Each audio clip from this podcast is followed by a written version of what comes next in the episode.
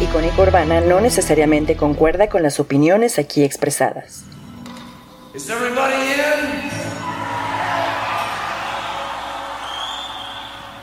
Is everybody in? Is everybody in? The ceremony is about to begin.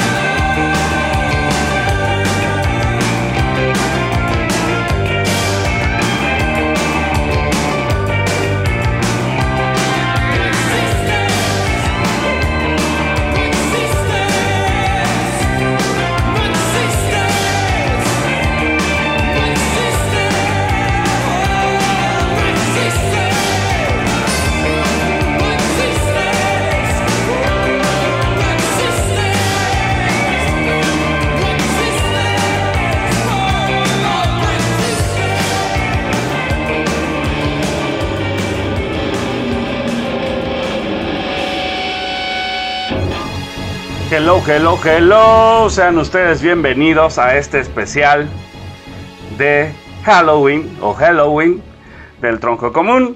Eh, hoy vamos a platicar sobre una película que se llama Anticristo de Lars von Trier. Hay que ponernos un poquito satánicos para el Halloween. No se vale nada más andarse acordando a los muertos. Se vale también, eh, digamos, honrar la parte oscura que lleva todo ser humano y todo lo que existe, todo lo que está vivo.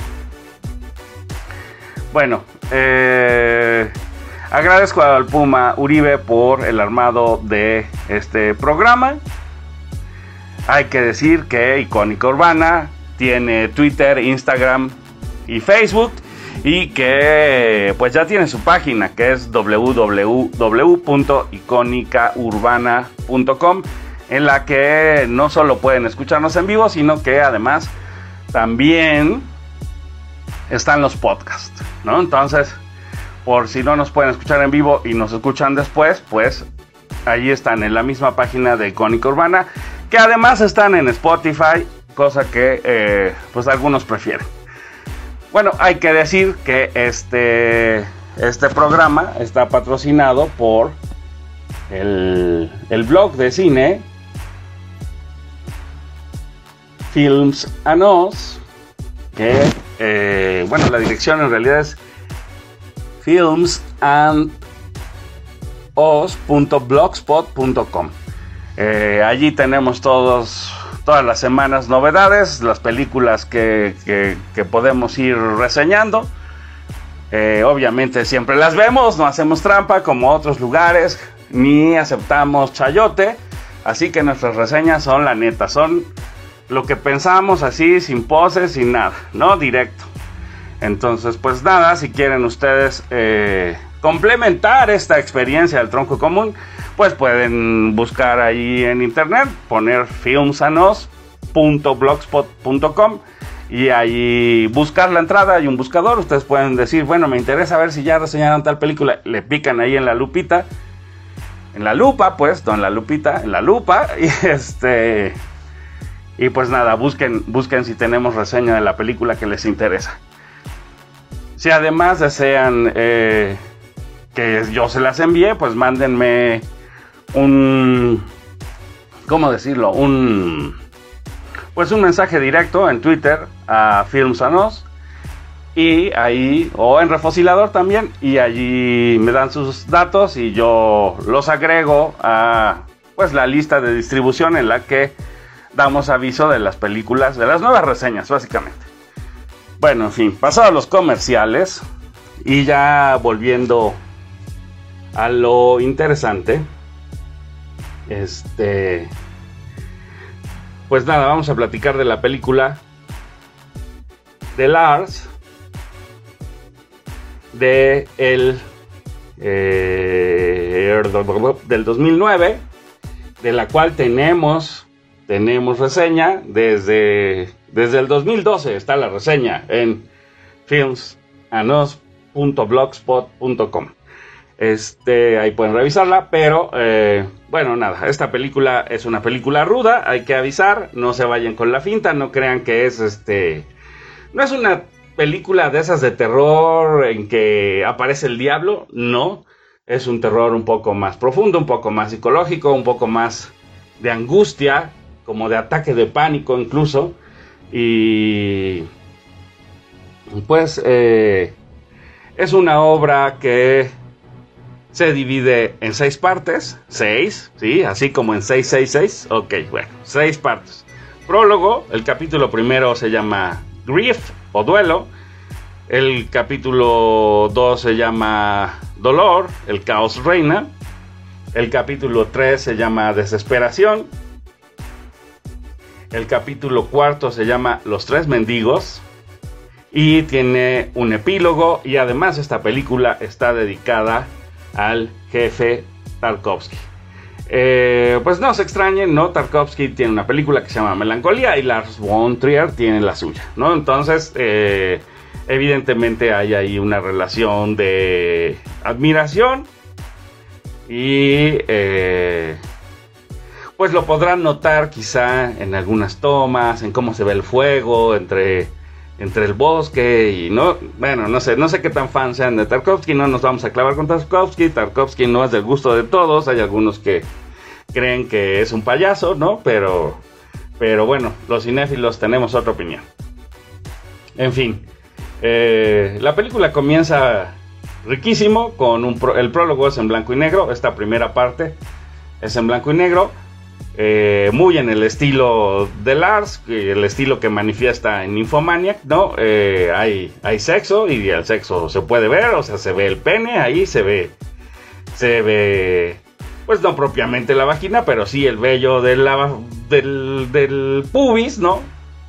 Y pues ahí hay sexo, hay cópula, lo cual pues eh, ya espantará algunas conciencias, ¿no? Pero eh, digamos la gracia de este primer prólogo es que pues es la raíz, es la raíz de todo lo que vamos a ver después, que aún siendo la raíz no sale de la nada, o sea ya ya en algunos de los capítulos volveremos incluso al pasado para ir descubriendo todo lo que hay en esta relación. Los personajes no tienen nombre, bueno, salvo el niño, o sea, él se llama él, ella se llama ella, nunca se hablan por su nombre, y solo el, bebé que aparece en este prólogo y que aparece también al final, este, se llama Nick, ¿no? Bueno, el chiste es que esta pareja está teniendo pues una sección de sexo muy feliz, muy gustosos. Y eh, mientras están teniendo sexo en la regadera, junto a la lavadora, en la cama, pues el, hijo, Nick, está por ahí de pie en su cunita y pues le comienzan a dar curiosidad las cosas, ¿no? Entonces eh, ve que afuera está nevando, eso le llama la atención. No es casualidad, en todos los capítulos cae, algo cae. Es- esta película es sobre lo que cae, sobre, sobre que todo lo que está vivo tiene que morir, sobre que todo sucumbe, digamos, por decirlo de algún modo. Entonces, eh, en este caso es la nieve, el niño está fascinado con la nieve y entonces pues comienza a hacer ahí el intento de salirse de la cuna, lo logra, sale, eh, empuja una silla al escritorio. Sobre el escritorio vemos allí tres figuras que tienen toda la razón de ser, que sean tres, que son soldados, que ya nos está dando esta idea de que son los... Pues nada, el ejército del demonio, ¿no? Propiamente, tienen las manos abiertas, así como, como pidiendo, y ya veremos a qué refieren estos tres soldados que están ahí, obviamente son de juguete. El niño lleva, me lleva en la mano, lleva a su oso de la mano. Entonces yo aparezco ahí, soy protagonista de esta escena. Eh, sube al escritorio, se asoma por la ventana, incluso se recuesta sobre el escritorio y voltea la cabeza, la cabeza hacia el cielo para ver cómo cae la nieve. Está fascinado y de pronto vemos que cae. Los padres ni siquiera se enteran, ellos están en lo suyo, haciéndolo correctamente. Y, pues nada, no se enteran de que el niño se acaba de lanzar cual Superman al vacío y cae en la acera. Y pues nada, entendemos que, que se muere. Y aquí acaba el prólogo, ¿no? Vemos incluso que yo también caigo, obviamente, pero pues caigo más despacito porque soy más ligero, pues no, los osos de peluche somos más ligeros y entonces eh, caemos después, no importa, entonces ya. Esta pareja que está teniendo sexo se muere. Y aquí tenemos que recordar un poco, eh, pues digamos, el paraíso y la creación de Adán y pues esta historia del Génesis sobre el origen del hombre, porque eh, digamos que cuando Eva le da la manzana Adán, pues entiende que, eh, que está desnuda y entiende que pues se da cuenta de sí misma y se da cuenta de que tiene sexo, ¿no? De que pueden tener sexo y de que el sexo es placentero. Y esa manzana pues ha sido un símbolo de esta tentación, del deseo, del sexo, y en este caso, pues obviamente el sexo engendra la culpa. No lo digo yo, lo dice la tradición cristiana, ¿no? O sea, el pecado original, pues no, no sería pasado hasta nosotros si no fuera por porque porque Adán y Eva tuvieron sexo, entonces este hay que tener como bien claro qué es lo que está detrás, ¿no? No no no son símbolos al al azar, son símbolos que tienen que ver con la tradición católica, ¿no? Bueno, vemos el ni siquiera nada más se nos insinúa porque Lars pues no le interesa mostrarnos el rito de la pues del sepelio propiamente dicho. Y eh, en el capítulo duelo pues ya vemos que eh, va la pareja caminando rumbo a la tumba en la que van a depositar el cuerpo del niño y eh, él va llorando él siente dolor, él lo está procesando, digamos, y ella no. Eh, pues eso ya, ya nos va a marcar hacia dónde va la película, ¿no? Ella entra en este proceso de duelo, le cuesta mucho trabajo, no lo puede superar, dice que le duele demasiado. Eh, sabemos que asiste a, terapia, que la, que la dopan, ¿no? Que la drogan para que se le pase. Pero cuando despierta, pues él está molesto. O sea, nunca vamos a ver aquí a más nadie que, a él y a ella, ¿no? O sea, el niño ya, digamos, pasó a segundo término. Entonces nada más los vamos a ver a ellos dos. Él es eh, terapeuta, entonces él empieza a platicar con ella y le dice que el médico la está drogando de más, que no debe de ser que eso está muy mal y que él va a terminar con esa terapia. Este, que ella lo que necesita es enfrentarse al dolor, sentir el dolor, pasar por el dolor para aceptar esta nueva condición y aceptar la muerte del hijo. Eh, pues empiezan ahí unas discusiones, la verdad es que está curioso porque ella ella siente que él se quiere hacer el inteligente, el listo, el bueno, el útil y le encabrona, ¿no? Ya hay cierto rechazo. Bueno, pero antes de continuar, vámonos a una rola. Entremos a la música y volvemos para seguir platicando de, eh, del anticristo, de Lars von Trier. Vamos y venimos.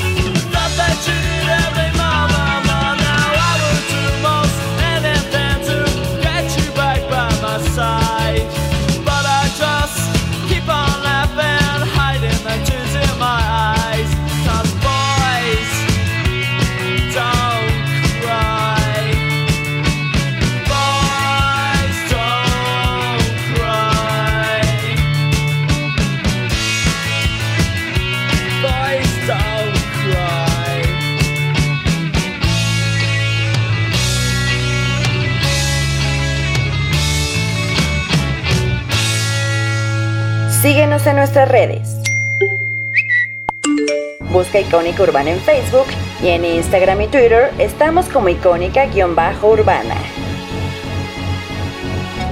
Ya estamos de vuelta, seguimos platicando sobre el anticristo de Lars von Trier, que es una película de el 2009.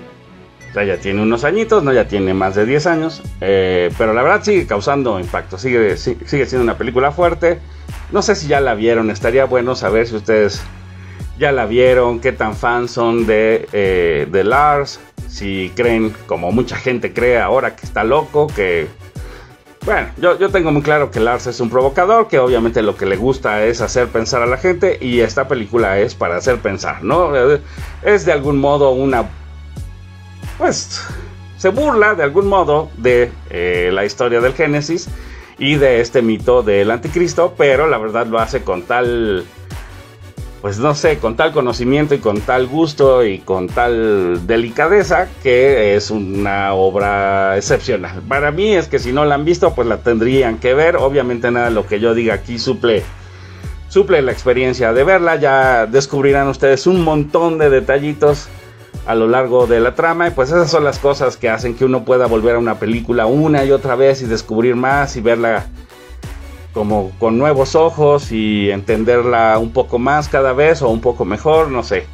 Este, incluso divertirse más. Yo diría que para mí parte de la gracia de estas películas de Lars es que quizá la primera vez que las miras es muy impactante, realmente choquean, ¿no? No son películas para mojigatos, son películas fuertes y y pues volverla a ver es casi que obligatorio para para superar esta barrera del shock de lo del pues es que es cine al que no estamos acostumbrados digamos y una vez que uno supera esa barrera y lo puede ver con ojo crítico y ver por qué hace lo que hace y cómo lo hace porque para él las formas son muy importantes eh, pues se vuelve se vuelve una experiencia más rica que la primera vez que la ves, ¿no? O sea, no. e- e- Eso sí hay que decir, no es de esas películas como de consumo eh, domingueras, pues, ¿no? O sea, no, no es para no ponerle atención, sí hay que ponerle atención, hay que escuchar los diálogos, de hecho, eh, pues incluso los subtítulos no están exactamente en el tono de lo que ellos dicen. Eh, no sé si por cuestiones de tiempo, ¿no? De cuánto tiempo dura esa escena, no se pone exactamente lo que están diciendo y se hace una interpretación o si consideraron que pues es el, ese es el punto y pues ya, ¿no? Pero insisto, si la ven, si saben inglés y pueden verla y escucharla en inglés, pues es mucho mejor. Yo insisto, creo que ni los subtítulos están pues están perfectos, ¿no? Están así más o menos. En algunas partes me parecen incluso descuidados. Bueno, en el DVD, es decir, yo tengo el DVD y a mí me pareció que, que fallan, que de pronto se les escapan cosas, ¿no? Los diálogos son interesantes, son muy importantes, entonces hay que ponerle atención, digamos, no solo a la música, no solo al tema, no solo al encuadre, ¿no? Hay que ponerle atención a todas las partes para ir disfrutando de esta película. Si quieren pasar el rato, evidentemente esta película no es para ustedes, no, o bueno, no es para ese momento, ¿no? O sea, puede ser para ustedes, pero no para el momento de pasar el rato. No es una película para poner y que todo el mundo esté comiendo palomitas. Pues no, no sé. Yo, yo, yo creo que no es así, pero eh, pues yo sí creo que es una película importante, que sirve y que y que vale la pena ver. Eh, bueno, en el capítulo, estamos en el capítulo primero que se llama Duelo. Hay que decir los capítulos, ¿no? Otra vez. Eh, comenzamos con el prólogo, esta escena en blanco y negro en que el niño se cae por la ventana mientras la pareja tiene sexo. Evidentemente que ellos no tengan ni nombre es como pensar en que él es Adán y ella es Eva. Eh, y es una historia al revésada, no es el Génesis al revésado. Entonces aquí ya están juntos, ya tienen sexo y eh, tienen incluso un hijo y ese hijo se va a perder porque ellos prefieren tener sexo que cuidar del niño, ¿no? Entonces eso está súper interesante. hay que... Voy a hacer una pausa, perdónenme ustedes, pero es que no estamos en cabina y tengo que hacer una pausa en este momento. No me tardo nada. Icónica urbana. Perdón, eh, ya, ¿en dónde estábamos? Ahí está, bueno, estamos en el duelo. Este, este capítulo, pues, eh, él comienza a hacer ejercicios con ella y le, pide que imagine qué es lo que le da miedo. Y de pronto en su imaginación recuerda que ella estaba en una cabaña en el bosque, en un sitio al que llaman Edén, ¿no? Más referencias bíblicas del Génesis, pues, eh, escribiendo su tesis. Y estaba allí con su hijo. Y por alguna razón siente miedo de ese lugar. Eh, entonces le pide que se lo imagine. Y vemos unas escenas así como muy poéticas en las que ella llega al bosque y, y cruza un puente sobre un río y dice que le da mucho miedo. Que ya, o sea, mientras más se acerca a la cabaña, eh, se entiende que ellos tienen una cabaña ahí en el Edén y que este, mientras más se acerca a la cabaña, pues más miedo siente ella del lugar. No sabe por qué y no se explica exactamente qué es lo que lo que le da miedo, ¿no? Incluso eh, también aparece el tronco común, ahí miran un tronco y le dice que el tronco, el tronco es grueso, ¿no? Y así como el de hoy, este tronco es grueso, este, pero pues medio platican y ya de pronto tienen otra vez sexo, y ya de pronto ella se ríe, pero ella la está pasando muy mal, tiene, tiene ansiedad, dice que tiene miedo, dice que hay peligro, que siente peligro. eh, y él está como muy, muy en su plan de terapeuta, ya le está diciendo eh, que todo lo que su mente conciba lo puede lograr, ¿no? O sea, como que dice, si tú imaginas que vas a superar esto, lo vas a superar, todo normalmente está cambiando, entonces esto es una etapa, vas a mejorar, vas a salir de este duelo, ¿no? Entonces, eh, pues le hace imaginar eh, todo lo que, lo que, lo que le daría miedo, ¿no? Ella incluso describe ahí ya eh, la madriguera de, de, un, de un zorro y bueno, digamos, estamos preparando el camino y después ya vemos que, eh, que ese, ese viaje imaginario, que él la lleva, digamos, al viaje, él la lleva al Edén para superar eso que le da miedo, ¿no? Si el Edén es el lugar que más miedo le da, entonces hay que ir al Edén para superar ese, ese miedo. Y sí, se ve que van, pues no sé, en el tren y que después ya de plano tienen que llegar caminando. Cruzan ese puente que ella ya había este, imaginado antes y que habíamos visto. Y lo cruza corriendo y él le dice, no, no escapes, ¿no? Como detente. Y entonces ella corre y después dice que, que el suelo arde, que le quema los pies. Y, e incluso le muestra los pies como con quemaduras que pueden ser pues simplemente del roce del calcetín en la bota o lo que sea.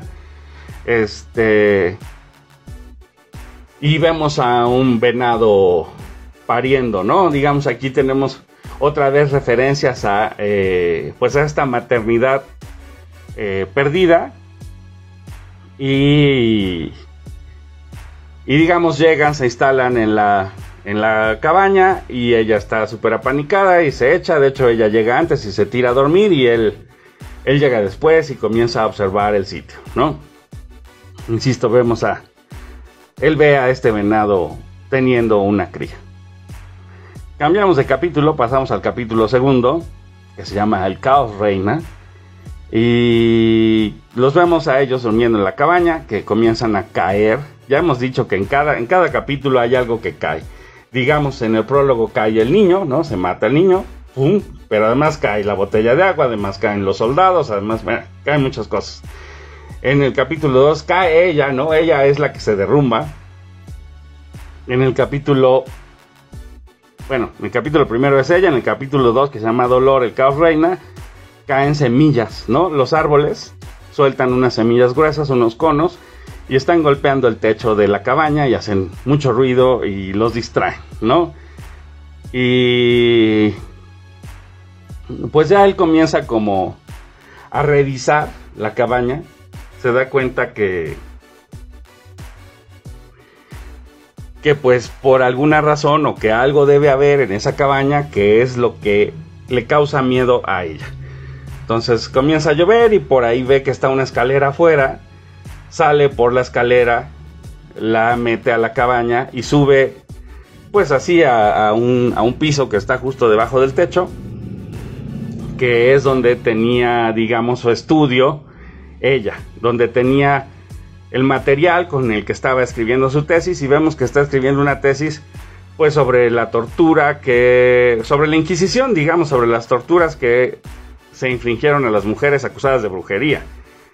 Y eh, incluso vemos las notas que ella comienza a hacer y vemos cómo su escritura comienza muy bien definida y después se va diluyendo. Y eh, descubre él unas fotos y en esas fotos ve que el niño tiene los zapatos al revés. Eh, le llama mucho la atención, pero pues nada, es una nota, digamos ahí, tenemos una nota mental. Y él en su, ah, bueno, pasa la noche, él incluso puso unos insectos, le, le pican la mano, se le, se le montan sobre la mano que dejas saliendo por la ventana. Pero bueno, ya al otro día se despiertan, se levanta, él arregla unas piedras y le dice, bueno, vamos a, tienes que superar esto, vamos a hacer unos, unos ejercicios y le pone como una marca de una piedra, hace que se suba ella a la piedra, la lleva cargando hasta la piedra y la para en ella y le dice, nada más tienes que llegar a la siguiente piedra, ¿no? Caminar por, por la naturaleza y llegar a la siguiente piedra, piedra, eso es todo, son, no sé, 10 metros. Y pues ella lo hace, pero le da un ataque ahí de pánico. Y él intenta decirle, oye, no, pero todo está bien, todo está bien, ¿no? Regresan a la casa de nuevo, él nuevamente observa que un águila se come a un polluelo, ¿no? Insistimos en esta cosa de cómo la naturaleza es cabrona, de cómo pues la madre devora a su hijo, ¿no? Estamos viendo que esta madre pues dejó que se muriera su hijo, permitió que se, que se muriera el bebé, entonces tiene, hay, hay, culpa, evidentemente nunca se habla de culpa, pero la culpa es la que rige todo, ¿no? Y mientras le sigue entrevistando y haciendo ejercicios, le dice, bueno, ¿de qué tienes miedo, no? Y entonces ella recuerda que en algún momento estando allí en la cabaña escuchó un llanto, un llanto de un bebé y salió en busca de ese llanto y no, no pensaba que era su hijo, entonces gritaba Nick, Nick, ¿no? Y andaba buscando al niño por toda la casa y a los alrededores hasta que finalmente regresa a la casa y encuentra a Nick y Nick está tranquilo jugando, ¿no? Así, muy sonriente, pero ella sigue escuchando ese llanto. Y entonces ella cree que ese llanto es toda la naturaleza, la naturaleza que llora porque se está muriendo. Toda la naturaleza no es otra cosa que eh, algo que muere. Incluso ella suelta ahí una frase muy bonita que dice que la naturaleza es la iglesia de Satán. Eh, pues nada, él hace sus anotaciones ahí, ¿no? Desde su paz, como pensando en qué es lo que le está pasando a mi mujer, no sé qué. Y pues ya descansan, van a dormir y al día siguiente eh, ella se levanta como si nada y dice que está curada y sale a caminar y está según ella muy contenta y muy amorosa y otra vez quiere sexo con su señor, entonces está pues ahí este como fingiendo que todo está bien.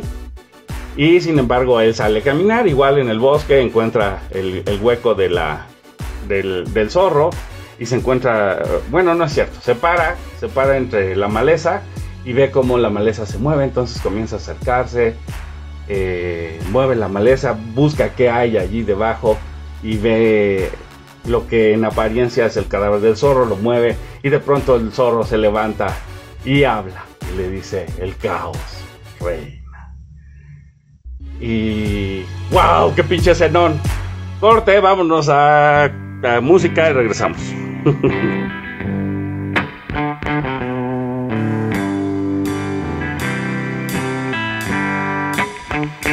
Just don't know what to do with myself. I don't know what to do with myself. Everything for two. Doing everything with you.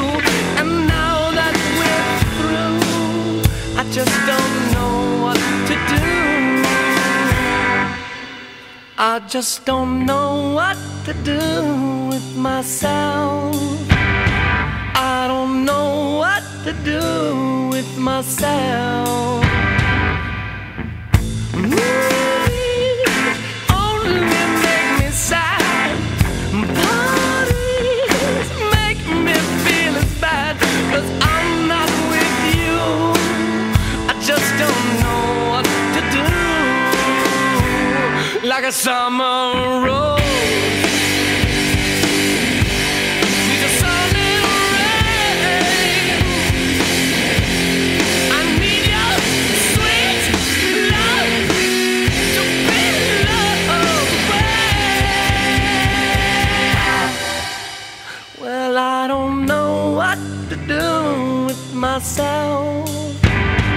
Just don't know what to do with myself.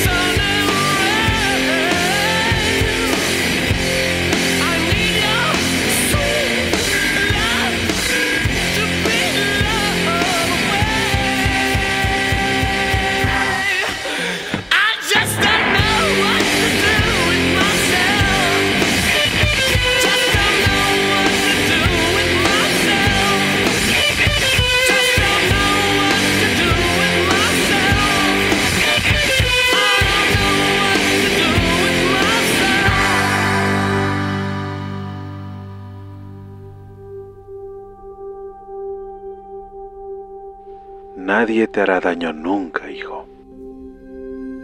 Estoy aquí para protegerte.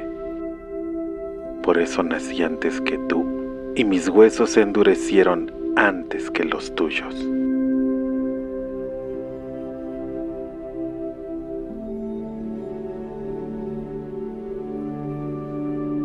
Para aquellos que ya no están,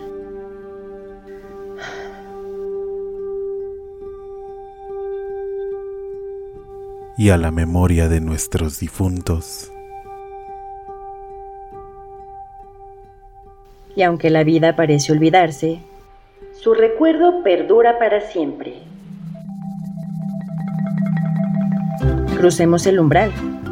Demos a nuestros muertos un día para bailar, para reír, para recordar.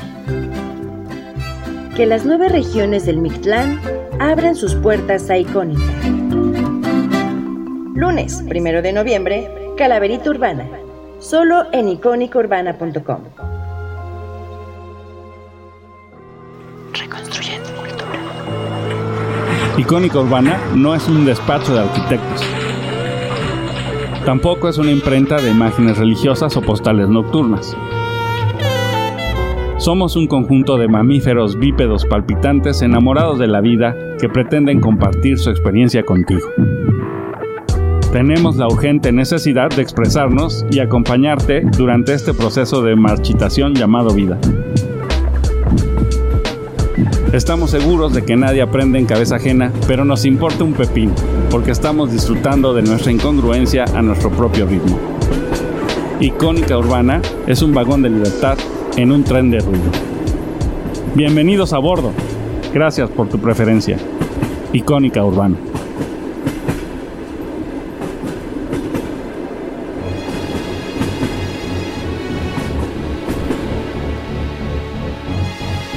Ya estamos de vuelta. Obviamente no voy a colgar. Este, no voy a, voy a intentar no ser tan específico en los. Digo, evidentemente nada que yo les cuente sustituye la experiencia de ver la película, pero tampoco quiero colgarme en esto de contar qué es lo que va pasando. Digamos, comienza el tercer capítulo que se llama Desesperación y que pues en este capítulo cae la lluvia, caen las ramas, cae la niebla. La película también se llama Genocidio, que ahí le traducen como genocidio, pero yo entiendo que es más bien como una especie de feminicidio. Porque ya entramos a la tesis de ella, ¿no? A cómo los hombres mataron a muchas mujeres por creer las brujas. Aunque la realidad es solo eran porque eran mujeres, ¿no? Las mataron, se acabó. Y pues eso es historia, eso no, eso no tiene pues ya nada que hacer. Este. Él, él como que insiste en darle esta terapia, en intentar decirle, pues tienes que superarlo, tienes que pasar por esto. Este, y entonces siguen teniendo ejercicios. Él incluso tiene uno ahí muy curioso en el que en que él se convierte en Mr. Naturaleza y entonces, bueno, el señor Naturaleza y le dice, ¿qué crees que yo, que soy la naturaleza, quiero hacer contigo, no? Y entonces te quiero, ¿qué quiero? ¿No? Y ella dice, pues me quieres meter miedo. Y le dice, no, más cabrón, ¿no? ¿Qué quiero? "Ah, Pues herirme, no, más cabrón, te quiero matar, ¿no? Y entonces ya comienza una locura un poco extraña que, que pues me parece muy evidente que él detona en su afán de obligar a ella a adelantar en un proceso en el que no se puede adelantar. No sé si ustedes han conocido a alguien o han tenido relación con alguien muy cercano que ha perdido a otra persona cercana y que, y que pues están en un duelo que les lleva pues en, en- muchos casos meses, quizá incluso años, ¿no? Y que, y, que es un tema casi intocable y es una cosa, pues es, es un dolor que no que no se puede compartir. Es un, es un dolor privado, diría yo. ¿no? No, no es de nadie más, es de quien lo siente y de nadie más. Y aunque podamos decir que lo sentimos o que nos duele también o lo que sea, pues no hay palabras porque, porque ese dolor pues es una cosa privada, es una cosa íntima, es una cosa que no se puede arreglar por arte de magia, es un proceso lento. Y yo ni soy psicólogo, pregúntele al Puma Uribe, pero este, pero lo he visto, ¿no? Lo he visto, lo he visto muy de cerca, gracias a Dios no me ha tocado. Ya me tocará, nadie se escapa de esto. Eh, y pues nada, o sea, que él intente ser su terapeuta, él mismo dice que no está bien, ellos saben que no está bien, pero él insiste y la presiona mucho y ella comienza a, ponerse agresiva. Y de pronto ya ella le dice, pégame, pégame hasta que me duela, ¿no? ¿Por qué? Porque, porque está ya eh, en una desesperación, en una sensación de que no puede salir de este dolor que le causa la muerte de su hijo. Y por allí vemos que, que ella se da cuenta que el hijo está en peligro y que como está disfrutando del sexo, pues no hace nada.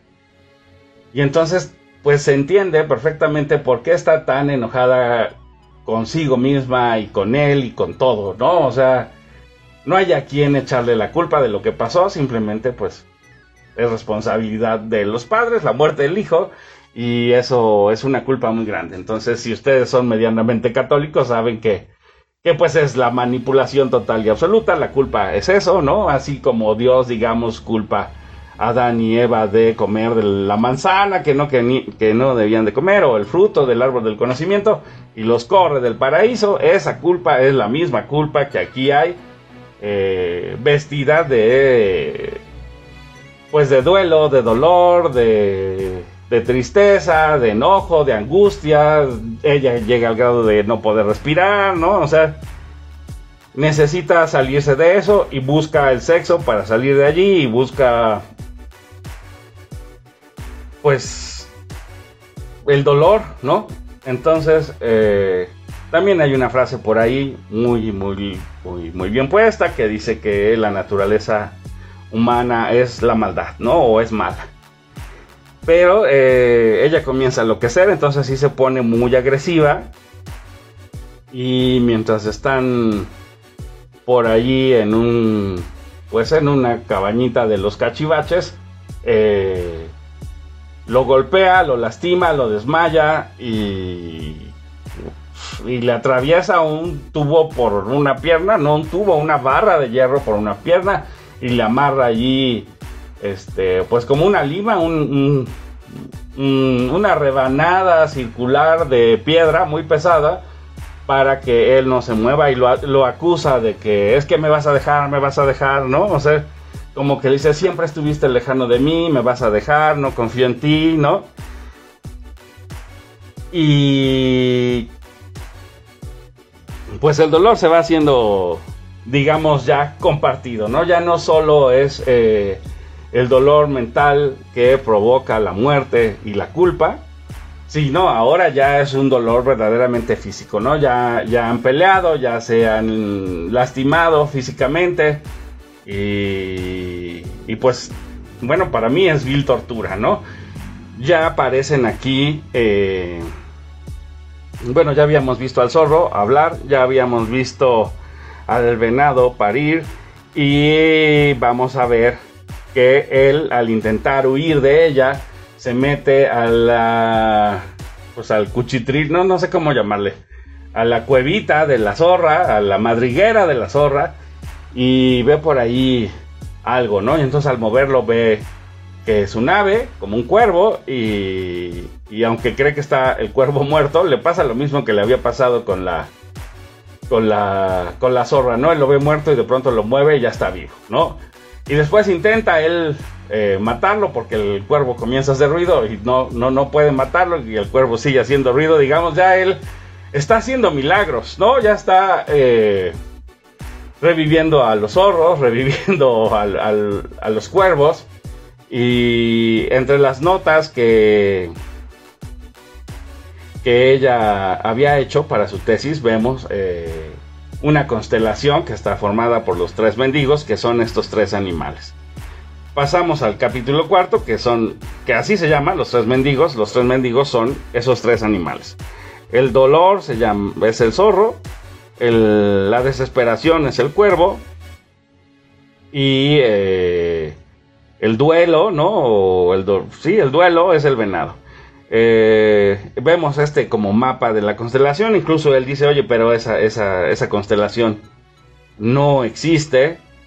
Eh, recordemos que el cuervo primero delata pues lo delata él, hace, hace que ella, con sus graznidos, hace que ella lo encuentre. Y después eh, le ayuda a encontrar la llave con la cual puede quitarse eh, pues esta barra de hierro que le pusieron en la pierna, ¿no? Entonces, ya son escenas de verdad rudas, o sea, si no les gusta este tipo de violencia, pues prepárense psicológicamente, ¿no? Realmente es cabrón, son cosas que pueden pasar, que en, un- en una pareja puede pasar, que peleen violentamente, que peleen a golpes, que peleen con armas, que usen palas, que usen, ¿no? O sea, pues eh, digo, no es lo ideal, nadie quiere eso, eh, no es una cuestión cotidiana, pero puede pasar, ¿no? La locura, las que nos lleva el dolor, pues provoca un montón de cosas. Y mientras platican, ella le dice, bueno, más bien, él le pregunta, ¿me quieres matar? Y le dice, no, todavía no. ¿Cómo que todavía no? No, todavía no. Eh, para matarte necesito que estén los tres mendigos. Dice, solo cuando ellos tres están, puede morirse alguien. Eh, vemos aquí que incluso cae granizo y, y vemos que después él cuando logra levantarse y escaparse de ella, eh, enciende una fogata, ¿no? Y es la primera cosa que vemos subir hacia el cielo. El fuego es la única cosa que sube. Ya habíamos visto caer la niebla, caer la lluvia, caer este pues que cayera el bebé, que cayera ella, que caigan los conos del, del- del árbol. Todo está en cons- constante caída y aquí por primera vez vemos algo que se eleva, que son es el fuego y esas chispas del fuego, ¿no? Eh, Para mí son símbolos que evidentemente son totalmente opuestos a la historia del Génesis. Tengan en mente siempre eh, pues Adán y Eva y cómo el conocimiento hace que los expulsen. Aquí es un poco al revés, ¿no? Aquí ellos ya tienen el conocimiento y van regresando a su, a su estado animal, por decirlo de modo. Este, pues de verdad se convierte en una cosa muy violenta. Piensen si de verdad son ustedes el público para esto. Eh, yo creo que todos deberíamos de verlo, pero pues también supongo que no todos estamos en el mismo momento, ni con la misma situación emocional, ni con, ¿no? O sea, cada quien pasa por distintos procesos y entonces a lo mejor esta película no, no les cae en un buen, en un buen proceso. Un detalle que olvidé es que eh, vemos al inicio que llega un sobre a la casa, creo que lo vemos en el primer capítulo, en el capítulo de duelo llega un sobre a la casa y ahí se ve de dónde lo mandan y él lo guarda. Y después eh, él se lo vuelve a encontrar y lo abre y lo lee y ya vemos que son los resultados de la autopsia. Incluso le dice él a ella, oye, este... Pues nada, ese papel no es importante, no te dije que eran los resultados de la autopsia. ¿Cómo? ¿Le hicieron autopsia? Pues sí, ¿y por qué no me dijiste? Pues porque, ¿para qué, güey? Pues estaba súper mal, ¿no? Y este... Y la autopsia lo único que dice es que... eh, que se encontraron pequeñas deformaciones en los pies del niño. Irrelevante porque la muerte fue por la caída, pero eh, pero digamos el detalle curioso está ahí y vemos como eh, pues él encuentra más fotos y en todas las fotos el niño tiene los zapatos al revés. Incluso vamos un poquito al pasado y vemos como ella le pone los zapatos al revés y él llora porque pues le lastiman los zapatos, ¿no? Y, pues insisto, es, es este, de algún modo es el mito revuelto, volteado de, eh, del paraíso para que eh, pueda llegar el anticristo. Vámonos a la última rola y regresamos.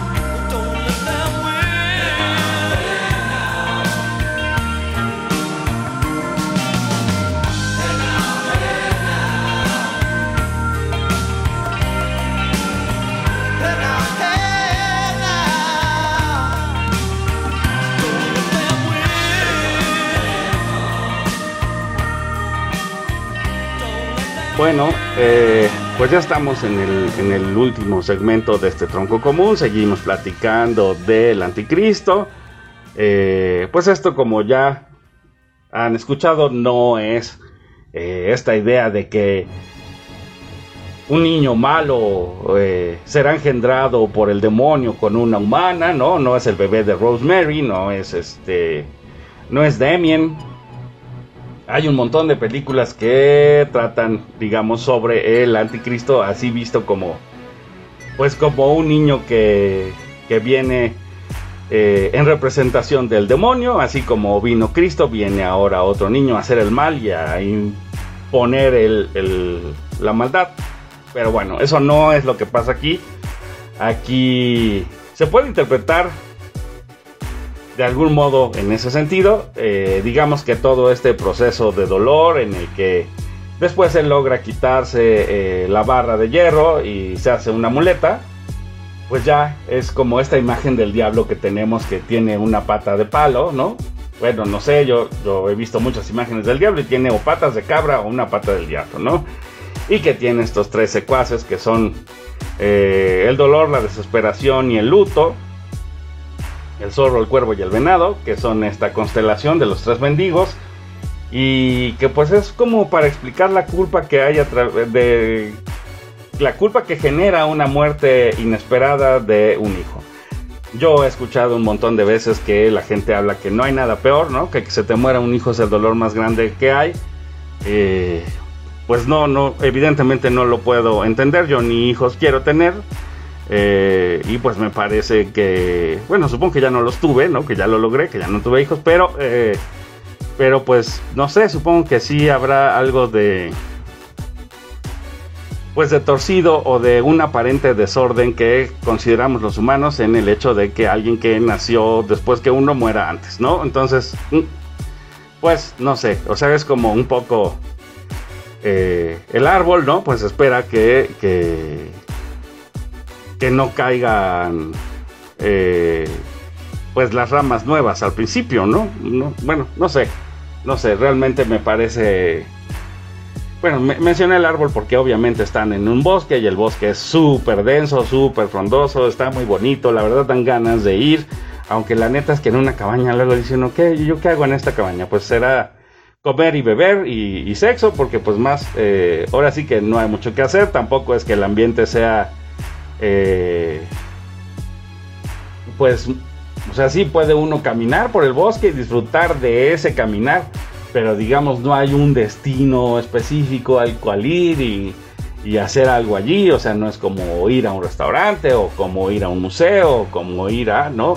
Eh, hay este, esta sensación, digamos, de inmensidad en que en que los humanos volvemos a ser frágiles. Y yo creo que es muy importante que esta cinta muestre al Edén como eso, como un lugar eh, en el que los humanos no están presentes y en el que volvemos a ser frágiles y volvemos a ser totalmente animales. Eh, me parece que es una de las gracias de esta cinta, ¿no? Sacarnos del ambiente urbano en el que ahora vive la mayoría de la población del mundo y, y meternos en este bosque que que de verdad nos aísla y que de verdad nos hace enfrentarnos con nuestros temores. Y quizá por eso me gusta tanto la película, porque... Porque...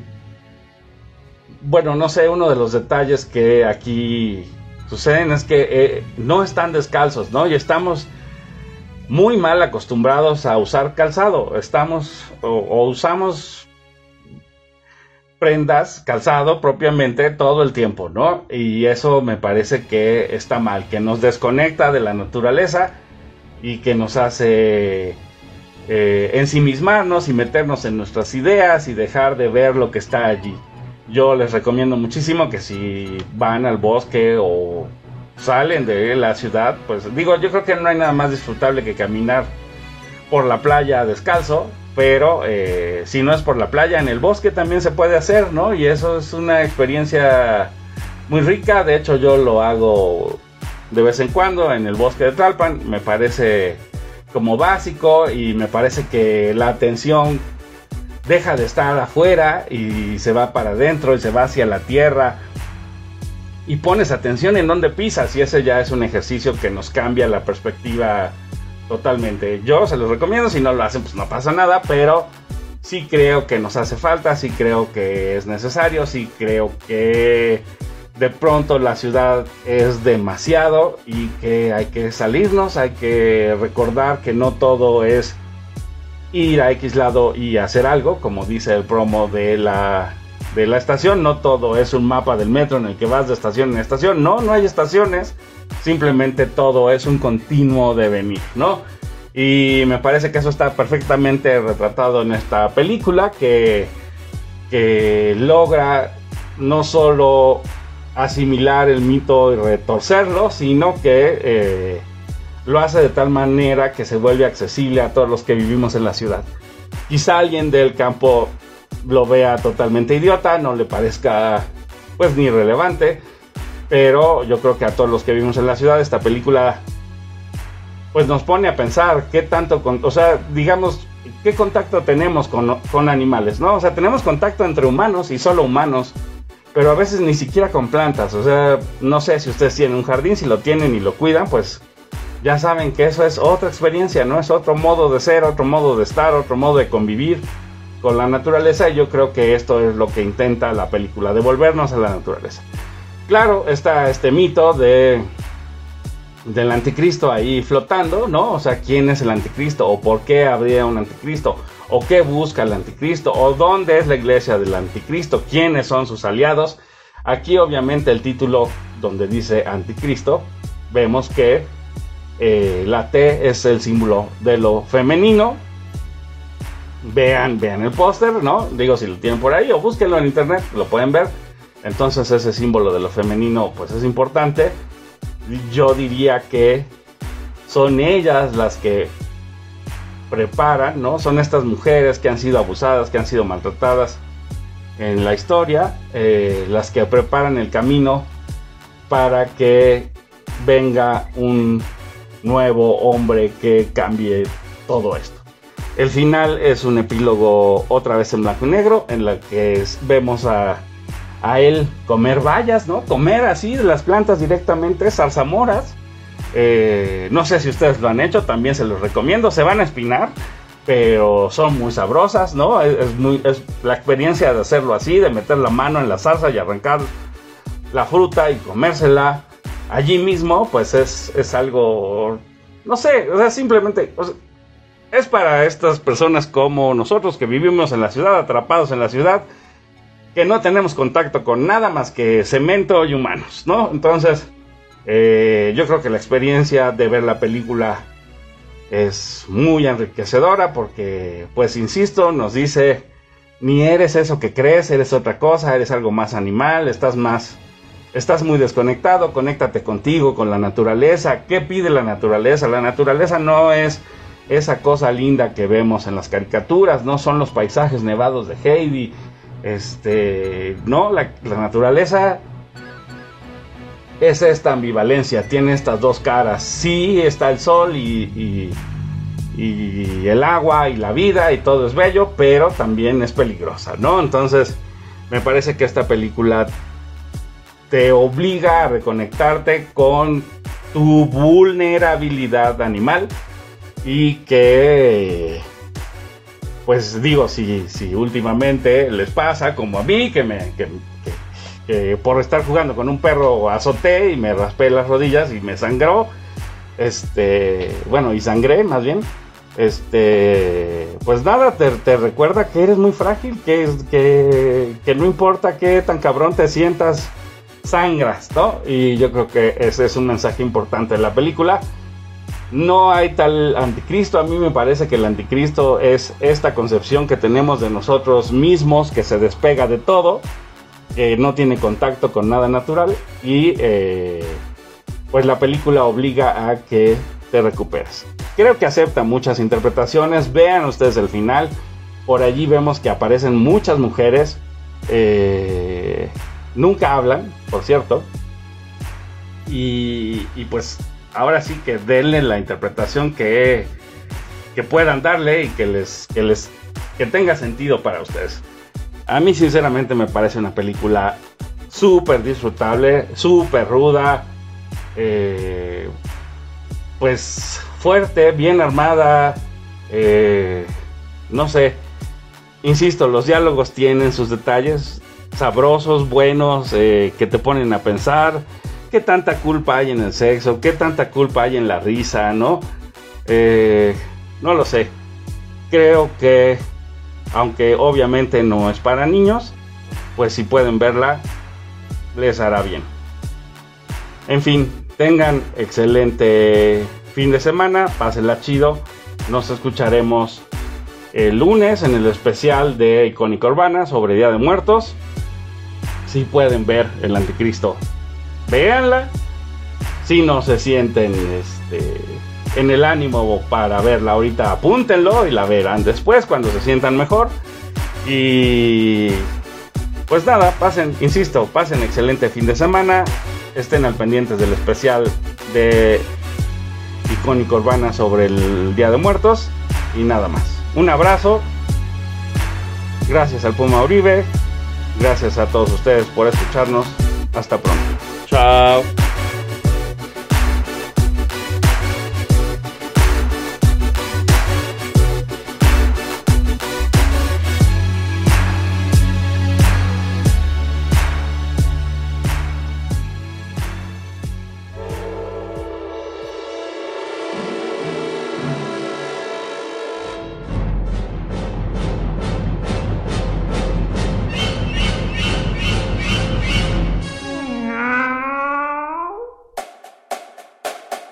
Cine, rock, series, Polémica. cortos. Esto fue Tronco Común.